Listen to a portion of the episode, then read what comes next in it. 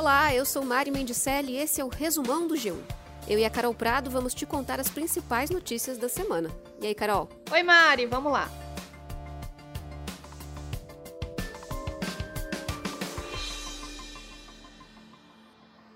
A gente começa o resumão dessa semana falando da operação na comunidade do Jacarezinho, a mais letal da história do Rio de Janeiro. 25 pessoas morreram, uma delas foi o policial André Frias, o único que teve o nome revelado. Quanto aos outros 24, a Polícia do Rio afirma que todos têm envolvimento com o crime organizado, mas não foram reveladas as identidades ou as circunstâncias dessas mortes. Moradores do Jacarezinho e organizações de direitos humanos acusam os policiais de abuso e execuções. Na manhã dessa sexta-feira, manifestantes protestaram contra a violência da operação. Um dos cartazes pedia justiça por Jacarezinho e o fim do massacre das favelas.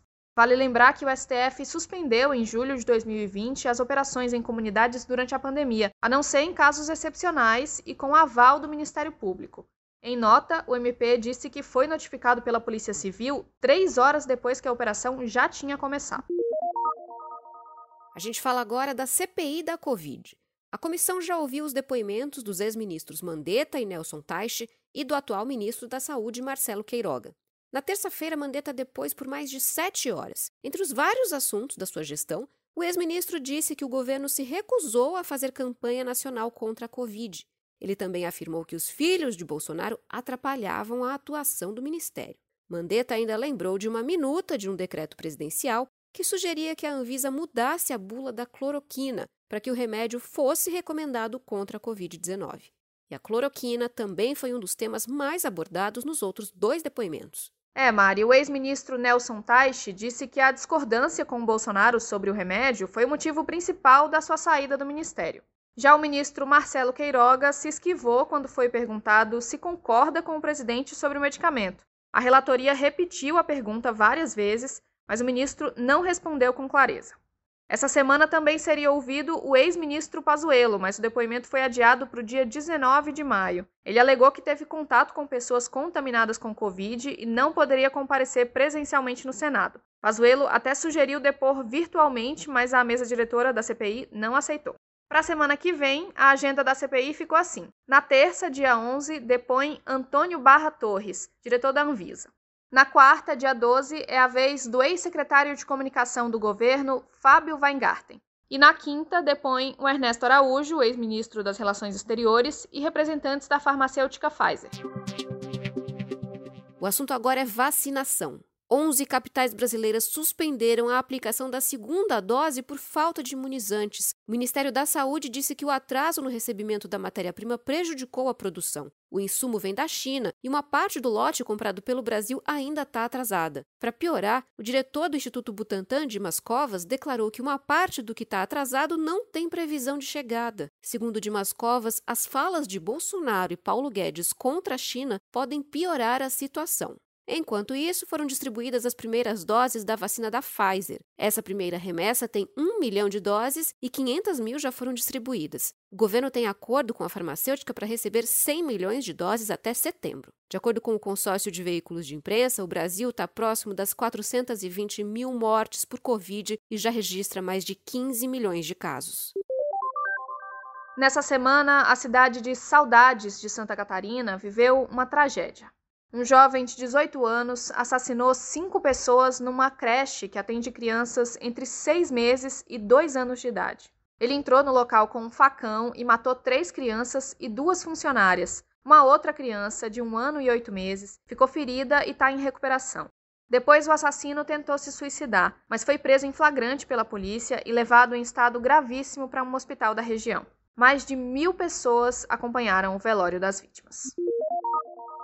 O Ministério Público do Rio de Janeiro denunciou o Dr. Jairinho e Monique Medeiros pela morte do menino Henri Borel. As investigações concluíram que Henri morreu pelas agressões de Jairinho e pela omissão de Monique. A polícia aponta 23 lesões causadas por violência no dia da morte. A promotoria ainda diz que os dois tentaram intimidar testemunhas, direcionar depoimentos e atrapalhar as investigações. O Ministério Público sustenta que o crime foi cometido porque Jairinho tinha ciúmes do menino e achava que a criança conturbava o seu relacionamento com Monique. Além dessa denúncia, o Dr. Jairinho virou réu por tortura contra a filha de uma ex-namorada. Esse é um caso diferente do caso do Henri e surgiu depois da morte do menino. Nessa semana também, a Comissão de Justiça da Câmara do Rio aceitou o pedido de cassação do vereador. São necessários dois terços da casa para aprovar a cassação, ou seja, 34 dos 51 votos presidente Jair Bolsonaro vetou o projeto que prorrogava o prazo de entrega do imposto de renda para o dia 31 de julho. O veto foi um pedido do Ministério da Economia, que afirmou que a medida abalaria a economia do país. Com isso, a data segue mantida para 31 de maio. E ainda sobre economia, o Banco Central elevou a Selic, a taxa básica de juros, de 2,75% para 3,5%, o Banco Central disse que houve esse aumento por causa da inflação de bens industriais e alimentos. A Caixa liberou saques e transferências da primeira parcela do auxílio emergencial para quem não faz parte do Bolsa Família e nasceu em junho. Na semana que vem, a Caixa vai liberar o saque para os nascidos de julho a novembro. Para quem não faz parte do Bolsa Família, a segunda parcela do auxílio vai ser paga a partir do dia 16 de maio.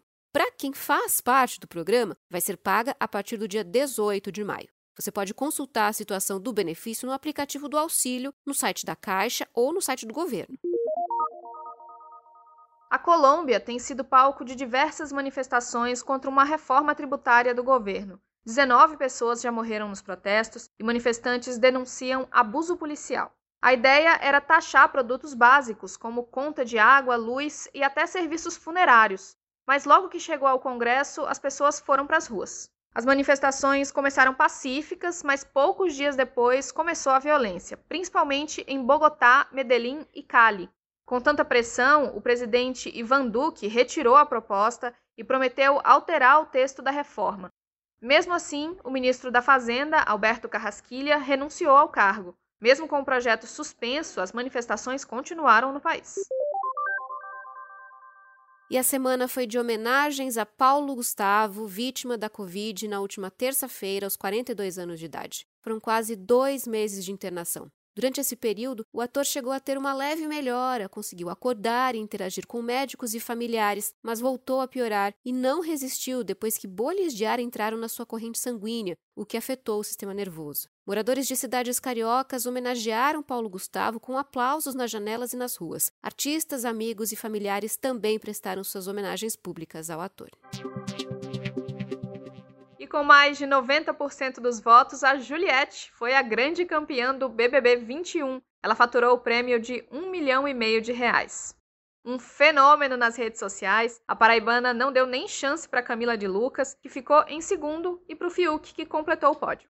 E a Juliette já pôde conhecer alguns de seus fãs. A campeã do BBB precisou ser escoltada por seguranças no aeroporto de Congonhas, em São Paulo. Dezenas de pessoas estavam esperando por ela na área de desembarque para pedir autógrafos e tirar foto.